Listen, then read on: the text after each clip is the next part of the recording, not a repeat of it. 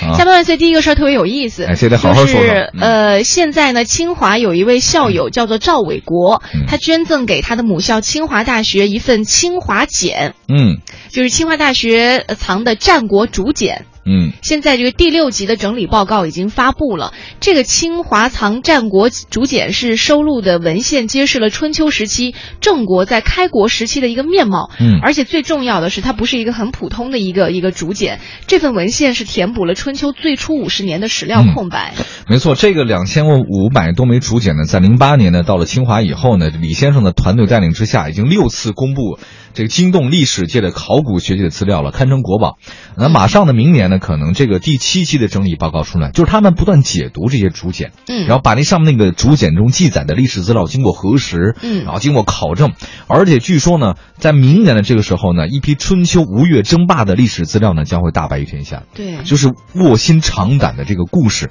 可能会有一些完全不一样的颠覆性的解读我太想知道了。啊！真的吗？对啊，卧薪尝胆是吗？对。我以为你说西施跟范蠡的那啊，个不是、啊我，我不是说卧薪尝胆，就是我太想知道他颠覆的那些史史料记载了。啊，其实这卧薪尝胆，我我先跟大家说一个比较颠覆的，我认为就是你其认为尝呃这个也有争论啊，嗯就是尝胆是真的，卧薪是假的。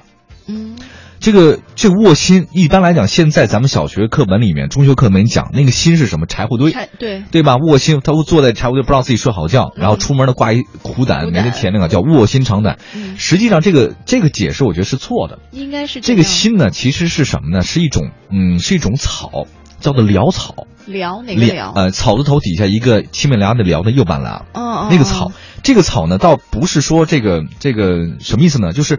他那个每天晚上让勾践啊，用那个潦草那个汁儿嗯刺激自己的眼睛和鼻子，哦，不让自己睡着觉，哎，不让自己睡着觉，然有后点嗯清凉油的感觉。哎，就这个意思，六神神花露水儿。哦， 对啊，他根本是让刺激，所以自己不睡觉叫卧薪尝胆。那你所以这个意思，心在古代当中，它不是那个柴火堆的那种意思，那你怎么会觉得是这个意思呢？啊因为我觉得我说的是对的。 哎呦，这孩子真是我特别认真的听了这个，欢欢，你不要用眼神看着我， 没事，我我没带武 器。